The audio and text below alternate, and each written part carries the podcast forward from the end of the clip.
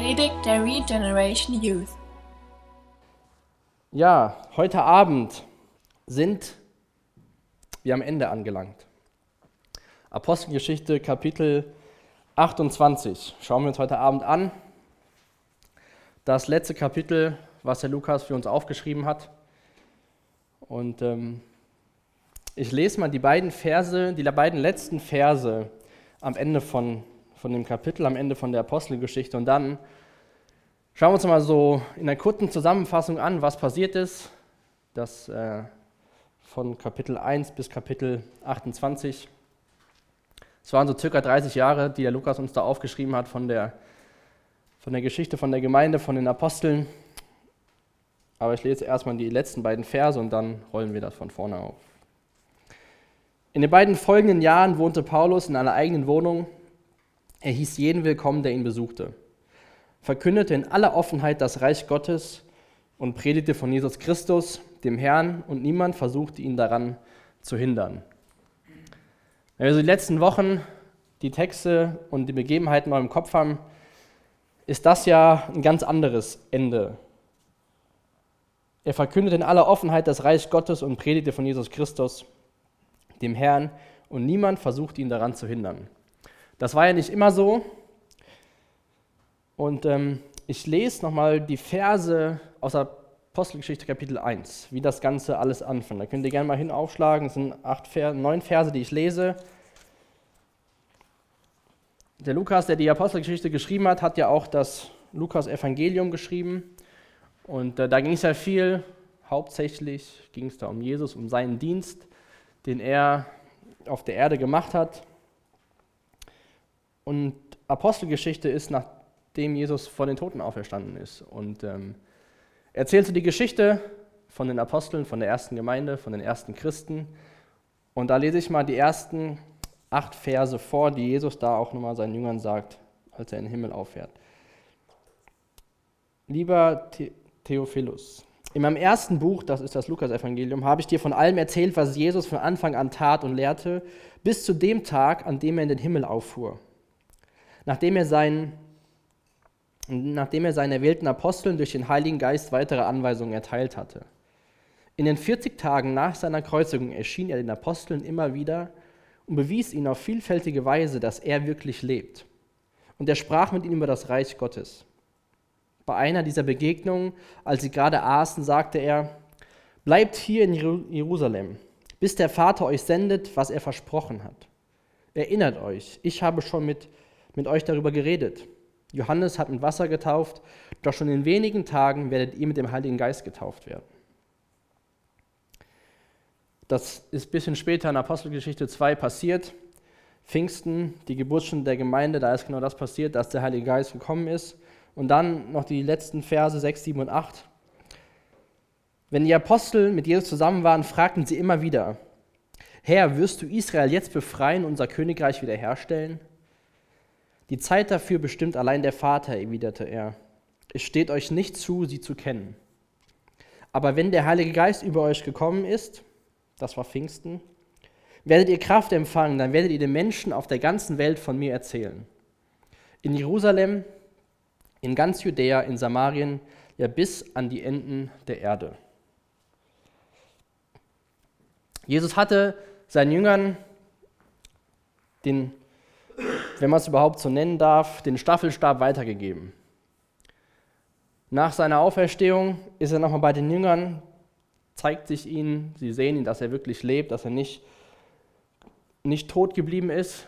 Und dann gibt er ihnen hier einen Auftrag, dass sie die Botschaft in die ganze Welt hineintragen sollten. Jesus war in Jerusalem, in Galiläa, hat da die Botschaft mit den Menschen geteilt, Samarien. Und die Jünger hatten den Auftrag, die Botschaft hinzunehmen in die ganze Welt. Und dann, wenn wir so vielleicht mal so ein bisschen in den Gedanken durch die Kapitel gehen, dann ging es am Anfang sehr viel um den Petrus. Der hat an Pfingsten diese Predigt gehalten, der Petrus, der vorher noch Jesus verleugnet hatte hat die Predigt an Pfingsten gehalten. Sehr viele tausende Menschen haben sich für Jesus entschieden. Die Gemeinde ist geboren. Dann gab es Philippus, der hat ein bisschen was gemacht und zwischendurch gab es noch mal kurz den Stephanus, der ist dann schon der erste Märtyrer, der gestorben ist für den Glauben, der gesteinigt worden ist. Und dann in Kapitel 9 trat Paulus so auf die Bühne und so das, die große zweite Hälfte ging es eigentlich immer nur um Paulus, was er gemacht hat. Aber wenn wir heute uns das Ende anschauen, dann ging es eigentlich nicht um Paulus. Dann ging es um das, was Jesus den Jüngern in Vers 8 gesagt hat. Dass sie die Botschaft bis ans Ende der Welt tragen sollen. Und Paulus in Kapitel 28 ist hier in Rom. Ist die Weltstadt, das Zentrum der damaligen Welt. Und dort endet die Apostelgeschichte, dass Paulus in dieser Weltstadt frei und ungehindert das Evangelium verkünden kann. Das, was Jesus den Jüngern versprochen hat, hat sich erfüllt. Und in der Elberfelder Übersetzung endet die Apostelgeschichte mit dem Wort ungehindert. Das ist das letzte Wort in der Elberfelder Übersetzung. Und das finde ich erstaunlich, dass trotz diesen ganzen Widerständen, die wir gesehen haben, am Ende steht da ungehindert, ging die Botschaft in Rom raus. Und da ist die Frage, die ich heute Abend uns stellen will, mir und euch, welchen Platz wir in der Geschichte Gottes einnehmen.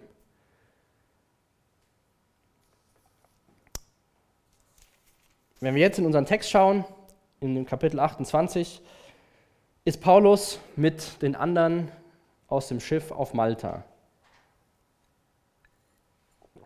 Die hatten ja den Sturm und Paulus hat sie so durch den Sturm navigiert bis zur Insel, da haben die Schiffbruch erlitten und da haben wir letzte Woche aufgehört, dass sich alle ans Ufer gerettet haben. Jetzt können wir uns die ersten zehn Verse aus Apostelgeschichte 28 mal anschauen. Da erfahren wir so ein bisschen, was, die, was Paulus und die andere Besatzung und die anderen Gefangenen so auf Malta gemacht haben. Sobald wir sicher an Land waren, erfuhren wir, dass wir uns auf der Insel Malta befanden. Die Inselbewohner begegnen uns sehr freundlich. Da es kalt und regnerisch war, zündeten sie an der Küste ein Feuer an, um uns zu begrüßen und uns damit aufwärmen zu können. Als Paulus gerade einen Arm voll Reisig, das er gesammelt hatte, ins Feuer legte, biss sich eine Schlange aufgescheucht durch die Hitze in seiner Hand fest. Die Inselbewohner sahen die Schlange an seiner Hand hängen und sagten sich, der ist bestimmt ein Mörder. Wenn er aus dem Meer entkommen ist, so lässt ihn die Rachegöttin ihn doch nicht am Leben. Doch Paulus schüttelte die Schlange ins Feuer und es geschah ihm nichts. Die Leute erwarteten, dass sein Körper jeden Augenblick anschwellen oder plötzlich tot umfallen würde. Doch als sie länger Zeit gewartet hatten und sahen, dass ihm nichts geschah, änderten sie ihre Meinung und dachten, dass er wohl ein Gott sein müsse. In der Nähe der Küste, an der wir gestrandet waren, befand sich ein Anwesen des Publius, das dem Publius gehörte dem angesehensten Mann auf der Insel. Er hieß uns herzlich willkommen und versorgte uns drei Tage lang. Da erkrankte der Vater des Publius auf einmal an Fieber und Ruhe. Paulus ging zu ihm hinein und als er für ihn betete und ihm die Hände aufgelegt, wurde er gesund. Daraufhin kamen alle anderen Kranken der Insel herbei und wurden ebenfalls geheilt. Da behäuften sie uns mit Ehrengeschenken und als es Zeit war, weiter zu segeln, versorgten die Einwohner uns mit allem, was sie auf der Reise vielleicht noch brauchen würden. Also die waren auf der Insel Malta und ähm, Paulus mit 256 anderen Menschen, wir haben aus Kapitel, Kapitel 27 erfahren, es waren 276 Menschen auf dem Schiff. Und dann lesen wir direkt hiervon, gut, es war kalt, es war ja schon ähm, nach Oktober, war spät Herbst. Und der Paulus, gerade mal so, die ganz, das ganze Schiff quasi, die ganzen Menschen gerettet, kommt an Land, die Leute machen ihn feuern und direkt geht es weiter für den Paulus. Der ruht sich nicht erstmal aus, sondern er sieht, die machen Feuer. Fürs Feuer braucht man ein bisschen mehr Holz, also geht er los, sammelt Holz und kümmert sich so um die Menschen, dass die Wärme haben. Malta bedeutet Zuflucht. Ganz interessant, auch die Malteser, die ist ja auch so eine Hilfsorganisation. Und Paulus geht direkt los. Und er hat sich nie, das haben wir immer wieder gesehen, nie vor so, sage ich mal, kleinen Aufgaben gescheut, weil er der große Paulus war, der Apostel, der Jesus berufen hatte, das Evangelium zu den Heiden zu bringen, sondern er hat auch die kleinen Aufgaben gemacht. Holz gesammelt, damit andere Leute Wärme haben. Ein Kommentator hat gesagt, nur unbedeutende Menschen lehnen es ab, auch kleine Aufgaben zu übernehmen. Paulus war ein Visionär, hatte immer das große Bild im Blick, immer sein Volk, wo er herkam aus Israel, das wollte er unbedingt, dass sie gerettet werden. Hatte immer die Mission von Jesus im Blick, aber er war auch ein Praktiker. Der hat nicht so über allen geschwebt als der heilige Apostel, sondern er war Teil von den Menschen, er war Teil der Bevölkerung. Und das sehen wir, finde ich, ganz gut. Ihr dürft mal Philippa Kapitel 2 aufschlagen. Das ist ein Brief, auch den der Paulus geschrieben hat in Rom, in den zwei Jahren, wo er da war. Und da sehen wir sein Dienerherz, was wir auch hier in der Geschichte sehen. Und zwar ab Vers 5.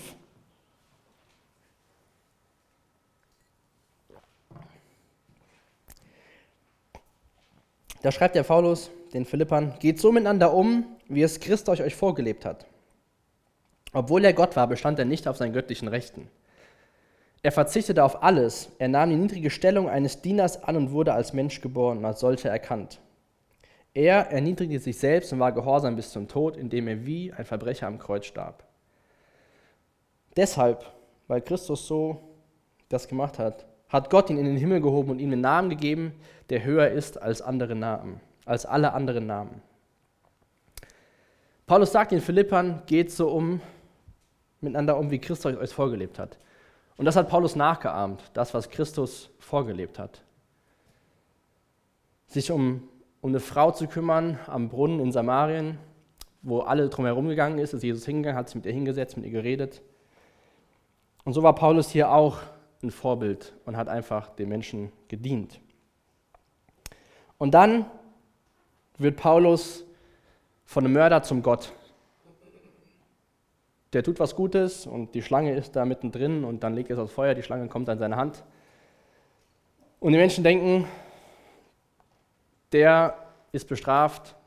Damals war es so, dass wenn gottlose Menschen aus so einem Sturm gerettet worden sind, dass sie oftmals wohl danach an einem noch schlimmeren Tod gestorben sind. Und so dachten sie, der Paulus hat sich mal so gerade aus dem Sturm gerettet. Ich meine, er war einer von den Gefangenen an, an Bord. Und dann haben die Leute wahrscheinlich gedacht, jetzt kommt die Schlange und das Gift wird ihn umbringen. Und haben dadurch geschlossen, dass er ein Mörder sein muss. Aber Paulus war ja unschuldig.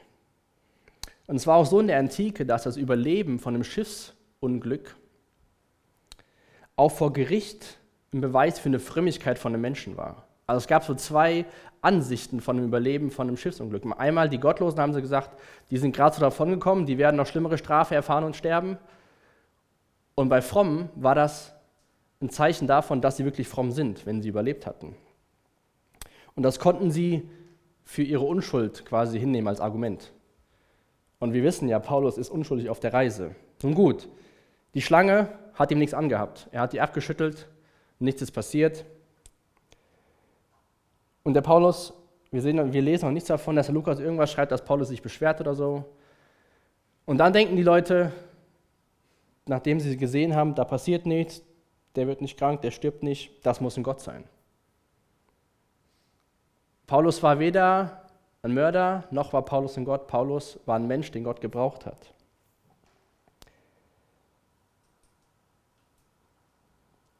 Und dann werden Paulus, und ich weiß nicht, ob alle, das kann ich mir ein bisschen schwer vorstellen, 276 Leute, aber Paulus und einige andere werden von diesem Publius eingeladen, nach Hause zu kommen. Und der versorgt sie und als sie da sind, wird der, der Vater krank, das haben wir gelesen. Und diese Krankheit, das war damals nichts Untypisches für die Gegend. Und zwar, jetzt muss ich kurz schauen, das war ja so ein Fieber, das war ganz üblich in der Gegend, wo sie waren, im Mittelmeer und auf den Inseln. Und das bekamen Leute. Und es hielt an zwischen vier Monaten, das war so normal, aber es konnte anhalten bis zu zwei Jahren, dass diese Menschen dieses Fieber hatten. Und ähm, für Geschichtsinteressierte, 1878 wurde dieser Mikroorganismus identifiziert, woher das kommt. Und es lag an der Milch von den Ziegen auf Malta. Also die hatten dieses, dieses Fieber hervorgerufen. Und auf jeden Fall ist dieser Vater krank geworden.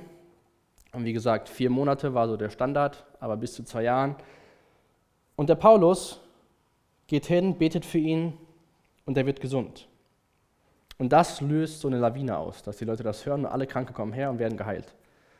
Wenn man jetzt so ein bisschen schaut, ähm, was die einzelnen Wörter bedeuten im, im Urtext, dann heißt es nicht unbedingt, dass alle auf eine übernatürliche Art und Weise geheilt worden sind. Der Lukas, das lesen wir in Kolosser 4, Vers 14, war ein Arzt. Der war mit Paulus auf der Insel. Und von daher kann es gut sein, dass auch die Arztkenntnisse von dem Lukas ganz natürlich dabei geholfen haben, Menschen zu heilen. Genauso können Menschen durch Gebet geheilt worden sein. Also das war so ein Zusammenspiel von diesem Übernatürlichen, aber auch von dem Natürlichen. Der Lukas war quasi der erste Arzt ohne Grenzen. Ich weiß nicht, ob ihr diese Organisation kennt. Die gehen zurzeit in die Welt und helfen, helfen Menschen, da wo sie sich keine medizinische Versorgung leisten können. Paulus, ach, Lukas ist der Ursprung von Ärzte ohne Grenzen auf Malta. Von daher war das, wie gesagt, ein Zusammenspiel. Und dann, weil ich es total cool finde, da sehen wir wieder, wie Gott versorgt. Wenn wir nochmal in Vers 10 schauen, Dabei häuften sie uns mit Ehrengeschenken, als es Zeit war, weiterzuzegeln, versorgten die Einwohner uns mit allem, was wir auf der Reise vielleicht noch brauchen würden. Die hatten bei Schiffbruch alles verloren. Die hatten vorher schon angefangen, sich von der Fracht zu entladen. Die hatten teilweise zwei Wochen lang nichts gegessen. Dann hatte Paulus denen gesagt, esst nochmal, wir brauchen die Kraft. Und danach haben sie den Rest über Bord geschmissen. Sie stranden auf einer unbekannten, erstmal für sie unbekannten Insel. Dann werden sie auf der Insel herzlich aufgenommen sie kommen zu dem Publius nach Hause, sie tun was Gutes und dann bekommen sie für die Weiterreise nach Rom alles, was sie vielleicht, noch nicht mal was sie brauchen würden, was sie brauchen müssen, sondern was sie vielleicht brauchen würden. Finde ich total cool, dass selbst in so kleinen Sachen wir sehen, dass Gott sich darum kümmert, denn Paulus hatte einen Auftrag von Gott, nach Rom zu gehen und dort von ihm, zu, von ihm Zeugnis zu geben, dass Gott sich daran hält und dass er versorgt. Auch wenn wir denken vielleicht, Schiffbruch, alles ist verloren, die waren circa drei bis vier Monate auf der Insel, wurden sie versorgt und auf der Weiterreise hatten sie mehr, als sie brauchten. Und dann geht es weiter in Vers 11 bis Vers 16. Drei Monate waren seit dem Schiffbruch vergangen, bis sie auf ein anderes Schiff, das auf der Insel überwintert hatte, Segel setzten. Es war ein alexandrisches Schiff mit den Zwillingsgöttern als Galionsfigur. Unser erster Zwischenhalt war Syrakus, wo wir drei Tage blieben. Von dort segelten wir hinüber nach Region. Einen Tag später erhob sich ein Südwind, deshalb segelten wir die Küste hinauf nach Putello. Dort trafen wir einige Gläubige, die uns einluden, sieben Tage bei ihnen zu bleiben, und so kamen wir nach Rom. Und jetzt müsst ihr euch mal vorstellen, der Paulus hatte den Römer schon einen Brief geschrieben den Römerbrief, den wir auch in der Bibel haben, und hat gesagt, dass er danach sehnt, sie zu besuchen. Und nach all seiner Reise, wo er eigentlich nur in Jerusalem einen Zwischenstopp machen wollte, das Geld abgeben wollte, sind fünfeinhalb Jahre vergangen, wo er in Gefangenschaft war. Und jetzt endlich kommt Paulus nach Rom. Und dann lesen wir es Vers 15. Die Gläubigen in Rom hatten schon gehört, dass wir angekommen waren und kamen uns beim Forum an der Appischen Straße entgegen. Andere schlossen sich uns den drei Tavernen an. Als Paulus sie sah, dankte er Gott und gewann wieder Zuversicht. In Rom eingetroffen wurde Paulus in eine eigene private Unterkunft erlaubt, allerdings bewacht von einem Soldaten.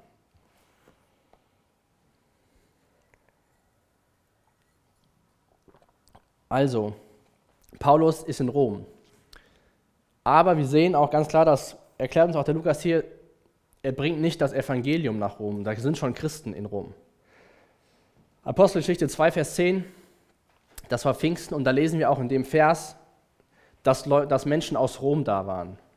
Die hatten die, den Petrus predigen hören, haben sich für Jesus entschieden, haben die Botschaft schon mitgenommen. Das heißt, in Rom, Paulus hat ja auch diesen Römerbrief geschrieben an die Menschen dort.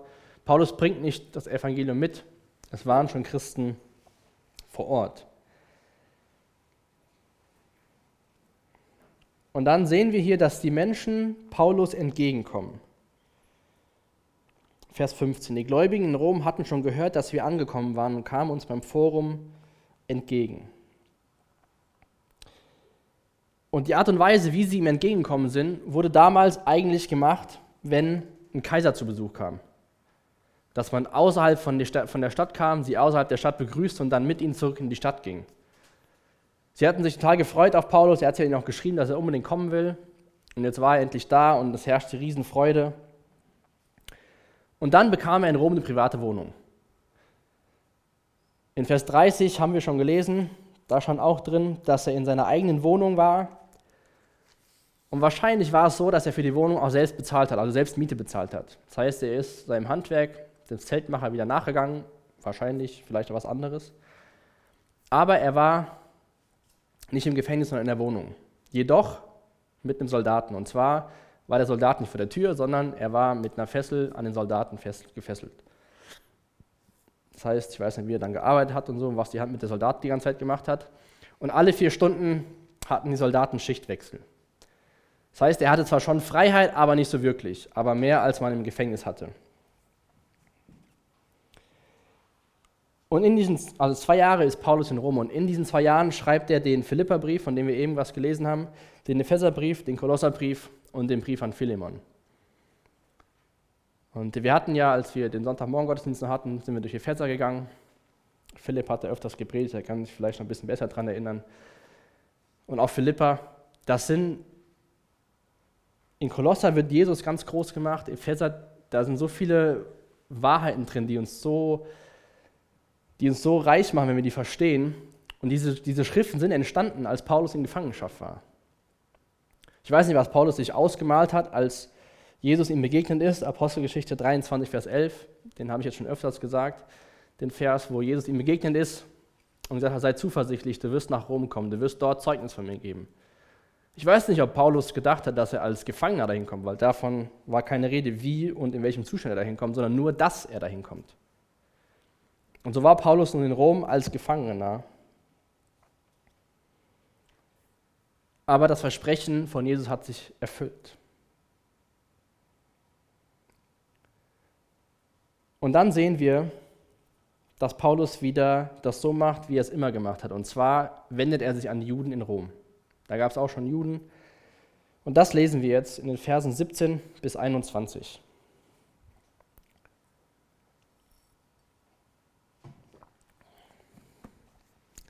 Drei Tage nach seiner Ankunft rief Paulus die örtlichen Leiter der jüdischen Gemeinden zusammen und sagte zu ihnen, Brüder, ich wurde in Jerusalem verhaftet und der römischen Regierung überstellt, obwohl ich unser Volk nicht beleidigt und auch nicht gegen die Bräuche unserer Vorfahren verstoßen habe.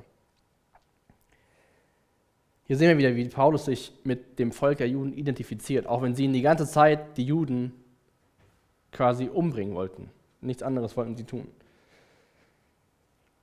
Die Römer haben mich verhört und wollten mich freilassen, denn sie fanden keinen Grund für ein Todesurteil. Das haben wir gesehen, dass Festus, Felix, die haben keine Schuld an ihm gefunden. Als die jüdischen Leiter gegen diese Entscheidung protestierten, hielt ich es für nötig, mich auf den Kaiser zu berufen. Ich beabsichtigte dabei jedoch nicht, irgendwelche Anklagen gegen mein eigenes Volk vorzubringen.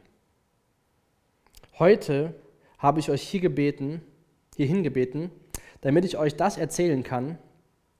Ich bin mit dieser Kette gefesselt, weil ich an das glaube, worauf ganz Israel hofft. Und dann, das finde ich, wenn wir uns überlegen, mit welchem Eifer die Juden Paulus verfolgt haben, mit welchem Eifer sie versucht haben, ihn umzubringen, finde ich diesen Satz ziemlich erstaunlich. Vers 21. Die Juden in Rom erwiderten, uns ist nichts Nachteiliges über dich zu Ohren gekommen. Wir haben auch keine Briefe aus Judäa oder auch Berichte von Reisenden mit negativen Äußerungen über dich unter denen, die hier eingetroffen sind. Das heißt, in Rom, obwohl Paulus sich ja auf den Kaiser berufen hat, und äh, wenn wir mal so grob rechnen von der Reise, als es passiert ist, waren mal mindestens fünf Monate vergangen, da ist keiner hingekommen, es gab keinen Brief, keine Berichte, dass Paulus irgendwie negativ aufgefallen ist. Obwohl davor die Juden über zwei Jahre lang versucht haben, irgendwelche Pläne zu schmieden, um Paulus umzubringen. Die waren quasi besessen davon, den Paulus zu töten. Ich weiß nicht, ob sie dann aufgegeben haben, als Paulus gesagt hat, ich berufe mich auf den Kaiser. Vielleicht haben sie da gecheckt, dass sie keine, keine Chance mehr haben. Ich weiß es nicht. Lukas erzählt davon nichts. Also können wir die Frage nicht beantworten, warum. Wir lesen nur, es gab über Paulus in Rom keine negativen Erfahrungen und Berichte bei den Juden. Und Paulus macht hier deutlich, dass es sein Volk ist und dass er auch nichts gegen sein Volk vorbringen will vor dem Kaiser. Römer 1, äh Römer 9, ich lese mal kurz drei Verse. Da sehen wir dieses Herz von Paulus für sein Volk. Was ich nun sage, sage ich in der Gegenwart von Christus. Es ist die Wahrheit, ich lüge nicht, und der Heilige Geist bestätigt es mir durch mein Gewissen. Mein Herz ist erfüllt von tiefem Schmerz und großer Trauer um mein Volk, meine jüdischen Schwestern und Brüder. Ich wäre sogar bereit, für immer verflucht zu sein und von Christus getrennt, wenn ich sie dadurch retten könnte. Das war Paulus sein Wunsch, seitdem er Jesus kennengelernt hat, dass die Juden Jesus kennenlernen.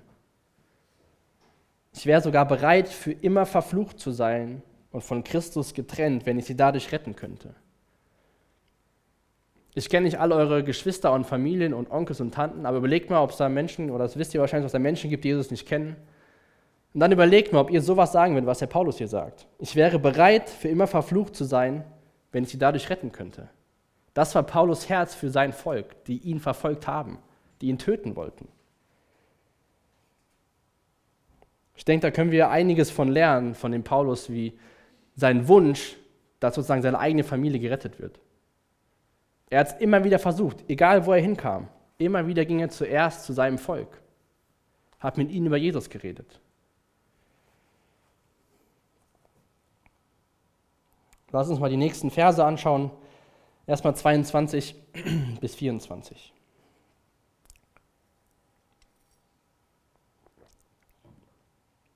Aber wir möchten gerne hören, also die Juden haben dann auf Paulus geantwortet, aber wir möchten gerne hören, was du glaubst. Denn das Einzige, was wir über die Anhänger dieser neuen Glaubenslehre, so wurden die Christen damals genannt, wissen, ist, dass ihnen überall widersprochen wird. Daraufhin vereinbarten sie eine Zusammenkunft an dem betreffenden Tag, kamen sehr viele Menschen zu Paulus. Er erzählte ihnen vom Reich Gottes und zeigte ihnen anhand der Schriften, der fünf Bücher Mose und den prophetischen Büchern, wer Jesus war. Damals hatten die Leute kein Neues Testament, so wie wir heute. Und Paulus hat das Alte Testament genutzt, was sie hatten, die fünf Bücher Mose und auch die, die Propheten, hat ihnen dadurch Jesus gezeigt das Alte Testament ist nicht irgendwie so ein Teil von der Bibel, der sein musste, damit das Neue Testament geschrieben werden konnte, sondern wenn wir das Alte Testament aufmerksam lesen, dann sehen wir immer wieder Hinweise auf Jesus. Ich weiß, ein paar von euch lesen ähm, den Bibelleseplan und ich weiß nicht, wie es euch ging, als ihr dritte Mose gelesen habt, Levitikus, die ganzen Gesetze und die ganzen Opfergesetze und 5. Mose kommen wieder lauter Gesetze, weil die Leute aus 3. Mose alle gestorben waren und die Kinder nur noch übrig waren. Aber allein das alles ist in Jesus vollkommen. Das alles hat Jesus erfüllt. Von daher ist das ganze Alte Testament, Paulus gebraucht das Alte Testament nur auf Jesus zu zeigen. Am Morgen fing er an und redete und erklärte bis zum Abend. Manche der Zuhörer ließen sich durch die gesagten Worte überzeugen und glaubten andere nicht.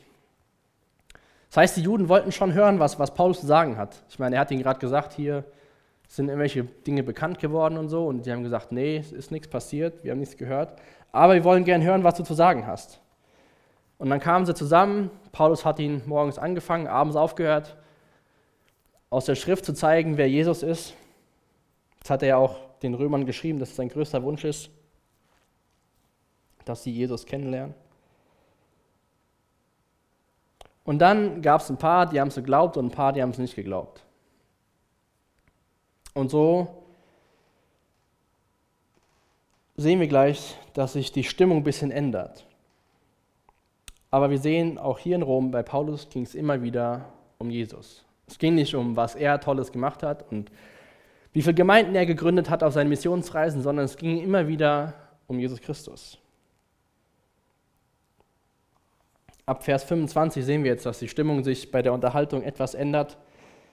Doch nachdem sie lange diskutiert hatten und nicht eins darüber wurden, brachen sie auf. Also die, da gab es jetzt nicht so einen riesen Streit und keiner wollte Paulus zerfetzen für das, was er gesagt hat, sondern die Leute, Juden sind gegangen. Aber Paulus lässt sie nicht einfach so gehen, sondern, dann lesen wir im zweiten Teil, Paulus gab ihnen noch folgenden Satz auf den Weg mit. Der Heilige Geist hatte recht, als er durch den Propheten Jesaja zu unseren Vorfahren sagte. Und jetzt kommen drei Verse, die sind vielleicht nicht so ganz so einfach für uns zu verstehen, aber lassen Sie erstmal lesen und dann gucken, was das zu bedeuten hat. Geht und sagt meinem Volk, ihr werdet meine Worte hören, sie aber nicht verstehen.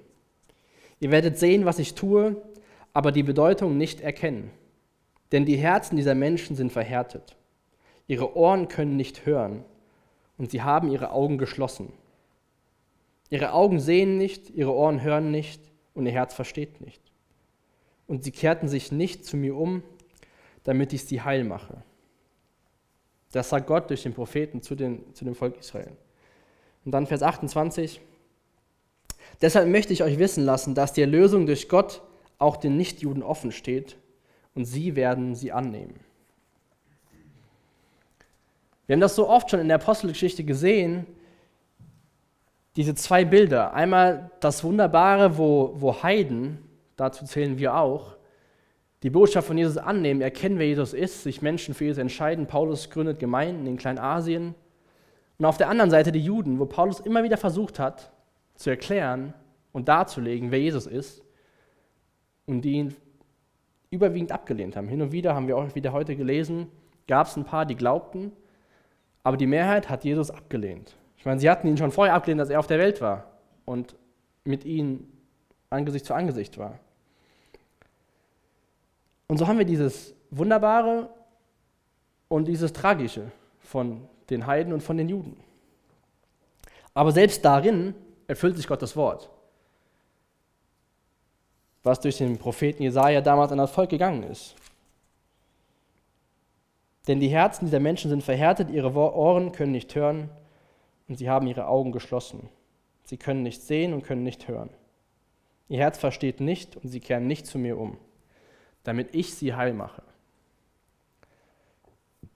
Das heißt, selbst in dieser ganzen Ablehnung erfüllt sich Gottes Wort. Und durch die Ablehnung der Juden ist ja Paulus immer wieder zu den Heiden gegangen. Und so gibt es ja heute noch viele Juden, die Jesus nicht als den Messias erkennen.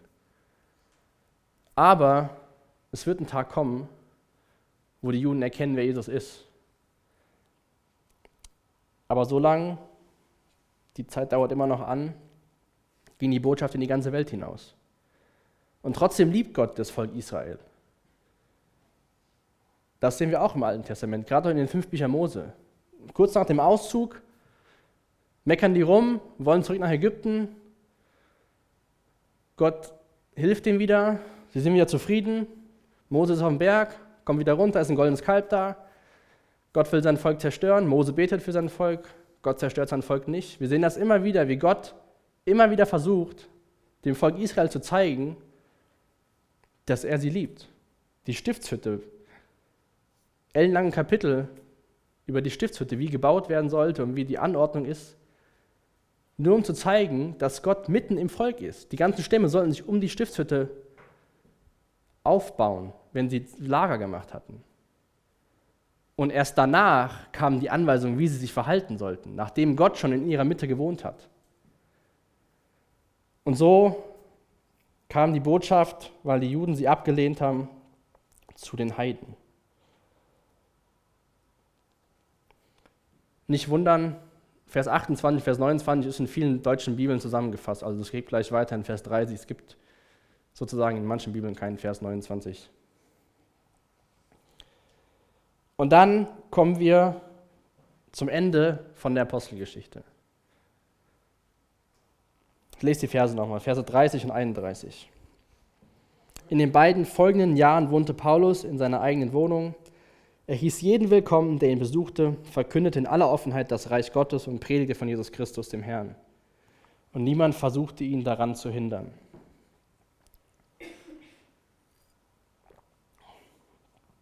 Bleiben für euch irgendwelche Fragen offen?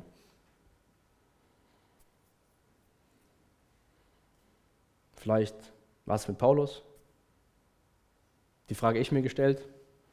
Ich meine, es ging jetzt die Hälfte von der Apostelgeschichte um Paulus und dann endet das Buch und lässt es so offen, zumindest von der Apostelgeschichte her, was mit Paulus passiert. Nun sei ihm, der keiner, den keiner an seiner Arbeit hindern kann, ihm sei alle Ehre und Herrlichkeit, Herrschaft und Macht für immer und ewig.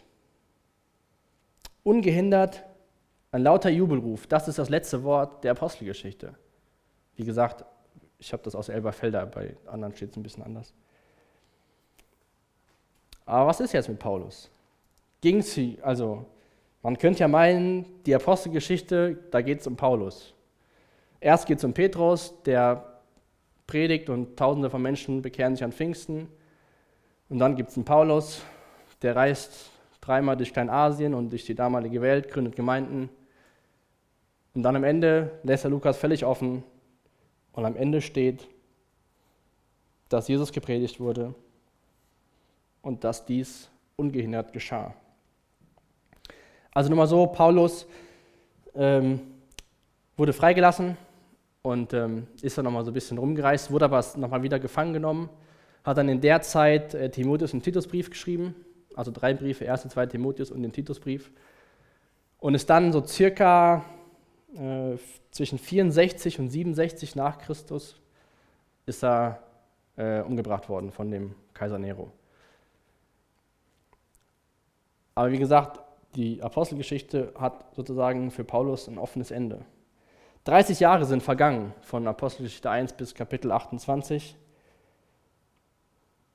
Und Apostelgeschichte, die Taten der Apostel, hatte damit ein Ende. Aber ich finde das total cool, wie dieses Buch endet, indem dass es sich auf Jesus konzentriert und dadurch, dass seine Botschaft ungehindert verkündet wird. Und da ist wieder die Frage vom Anfang, wie schreiben wir diese Geschichte weiter? Wir sind jetzt hier im Jahr 2018. Die Taten der Apostel sind damit für uns abgeschlossen, das Buch ist zu Ende. Aber die Geschichte Gottes ist damit überhaupt nicht zu Ende. Es geht ja weiter mit der Gemeinde auch. Die Gemeinde hat ja nicht aufgehört mit der Apostelgeschichte 28, Vers 31. Es gab ja immer mehr Gemeinden. Das hat sich ja so ausgebreitet von Jerusalem. Ich meine, da waren wir erst in Rom. Wir sind noch ein bisschen nördlich von Rom. Es dauert noch ein bisschen, bis es auf unsere Längen und Breiten gerade kam.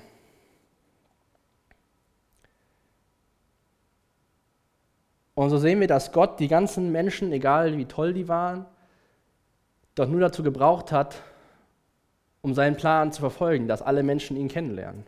Dass alle Menschen die Botschaft Gottes hören. Dazu hat er den Petrus erst gebraucht und dann den Paulus. Und später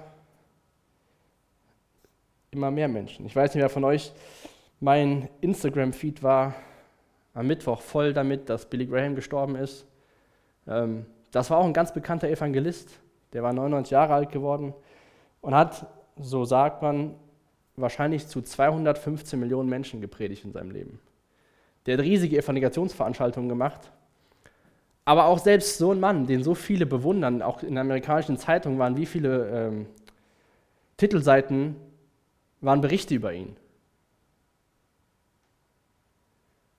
Und wenn man dann so sein Leben anschaut und auch so ein bisschen liest, was er gesagt hat, merkt man auch bei so einem Mann wie Billy Graham, dass es ihm um Gott ging und nicht darum ging, dass er eine riesen Plattform hat und zu 215 Millionen Menschen gesprochen hat.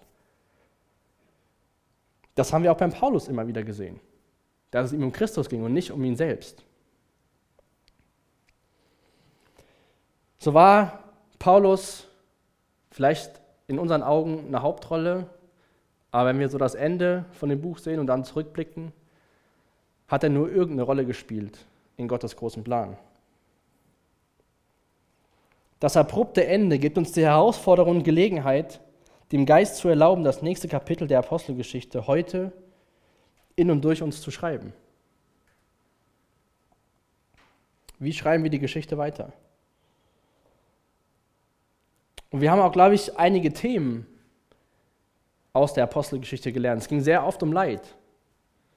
Paulus hatte Schiffbruch, er wurde gesteinigt, Stephanus wurde gesteinigt und ist dabei umgekommen. Paulus wurde gefangen genommen.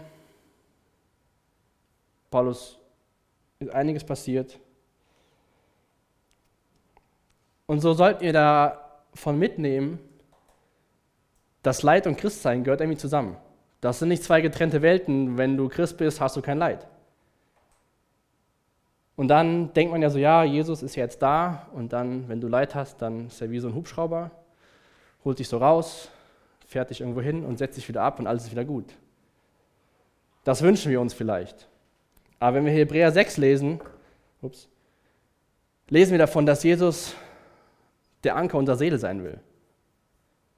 Und Anker hat seinen Zweck unter Wasser im Boden und hält das Boot fest. Die Wellen toben und der Anker verrichtet seine Arbeit. Und so ist es, glaube ich, auch mit dem Leid. Das Leid kommt mal wie große Wellen auf uns eingeschwappt. Und dann ist aber Jesus der Anker, der uns festhält und nicht wie so ein Hubschrauber, der uns rausholt vom Boot und wieder an Land setzt und alles wieder gut. Dann hoffe ich, dass wir gelernt haben, dass Gott souverän ist. Wir haben das immer wieder gesehen, dass Gott seinen Plan souverän weiterführt. Allein heute wieder mit dem Boot, beziehungsweise mit der Weiterreise, Vers 10. Dabei häuften sie uns mit Ehrengeschenken und gaben uns alles mit, was wir vielleicht brauchen würden. Für die Leute sah es vielleicht erstmal so aus, Schiffbruch, unbekannte Insel, wie soll es weitergehen? Wir wollen nach Rom. Beziehungsweise die Soldaten hatten die Aufgabe, die Gefangenen nach Rom zu bringen. Darum hat sich Gott gekümmert. Aber nicht zwangsläufig, damit die Leute ihr, ihr Ziel erreichen, sondern dass die Botschaft nach Rom kommt durch Paulus und er drei, vier, vier Briefe schreiben kann, von denen wir heute uns ernähren und leben. Deswegen vielleicht noch eine Frage zum Ende. Nimmst du die Umstände in deinem Leben so an und rufst zu Jesus aus und fragst und bittest ihn, mit dir durch die Umstände zu gehen? Oder bist du vielleicht eher einer so, der sagt so, ja Jesus, du darfst gerne kommen, aber wenn was passiert, dann hol mich raus. Weil das wird nicht passieren. Psalm 23 fällt mir gerade ein, schlag den mal auf. Könnt ihr gerne auch mal aufschlagen. Das schreibt der David, der wurde auch von, von Saul verfolgt, weil Saul nicht wollte, dass David sein Nachfolger wird. Vers 4 steht, auch wenn ich durchs dunkle Tal des Todes gehe, fürchte ich mich nicht, denn du bist an meiner Seite. Dein Stecken und dein Stab schützen mich und trösten mich. David sagt auch nicht, auch wenn ich durchs dunkle Tal gehe, so ziehst du mich doch hinaus, sondern er sagt, so gehst du mit mir, du bist an meiner Seite. Und das habe ich wirklich, dass wir das durch die Apostelgeschichte lernen und Stück für Stück anfangen zu begreifen. Viele Dinge hören sich vielleicht erstmal an, so ja, klingt voll gut. Und dann passiert was und dann muss man das echt versuchen anzunehmen. Und deswegen ist das total gut, dass wir uns wöchentlich treffen. Auch unter der Woche treffen sich, trefft ihr euch ja. Und dass man das Leben nicht alleine lebt, sondern dass wir gemeinsam durch dann so Täler gehen und andere Leute ermutigen, füreinander beten. Und lasst uns echt die Frage stellen, wie Gott mit uns hier in Herborn-Seelbach, wir haben wunder, wunderbare Räume, wir haben drüben eine Küche, wie Gott vielleicht diese Räume noch mehr gebrauchen will unter der Woche für junge Menschen. Wenn wir jetzt gleich noch Zeit im Lobpreis haben, dürft ihr auch gerne Abendmahl nehmen, um es bewusst zu machen und zu danken und daran zu erinnern, dass Jesus das Werk vollbracht hat dass er den Jüngern einen Auftrag gegeben, äh, den Aposteln einen Auftrag gegeben hat und wir den Auftrag weiterleben. Und das müssen wir nicht aus eigener Kraft. Das lesen wir auch. Johannes 14, dass Jesus uns den Heiligen Geist schenkt und er ist gekommen an Pfingsten. In den Verser lesen wir so viel, was uns Mut macht. Aber ich höre jetzt mal hier auf, sonst mache ich noch ein bisschen länger. Von daher lasst uns echt über die Fragen nachdenken und wirklich auch gemeinsam dafür beten, was Gott, welche Geschichte Gott mit uns als Gruppe, als Gemeinde, aber auch persönlich schreiben will. Bete noch und ihr könnt schon nach vorne kommen. Und dann lasst uns echt. Deshalb, ich lese nochmal das eine Zitat vor. Das abrupte Ende gibt uns die Herausforderung und Gelegenheit, dem Geist zu erlauben, das nächste Kapitel in der Apostelgeschichte heute in und durch uns zu schreiben.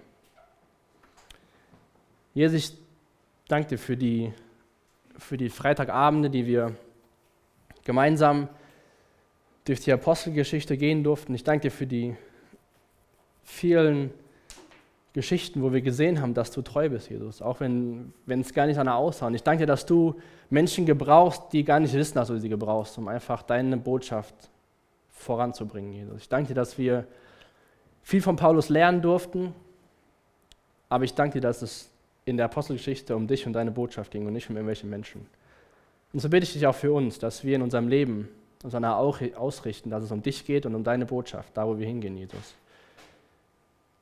Ich bitte dich, dass wir lernen, wie die Menschen der Apostelgeschichte mit Leid umzugehen. Und ich danke dafür, dass du unser Anker bist und dass du uns durchtragen wirst, Jesus, dass du mit uns durchs Tal gehst. Komm du jetzt einfach mit deinem Geist und rede du und mach du das deutlich, was du deutlich machen willst und was nur, nur du deutlich machen kannst, Jesus. Danke für die Zeit, die wir jetzt in deiner Gegenwart haben. Amen. Danke für das Anhören der Predigt. Weitere Informationen findest du unter www.regenerationyouth.de.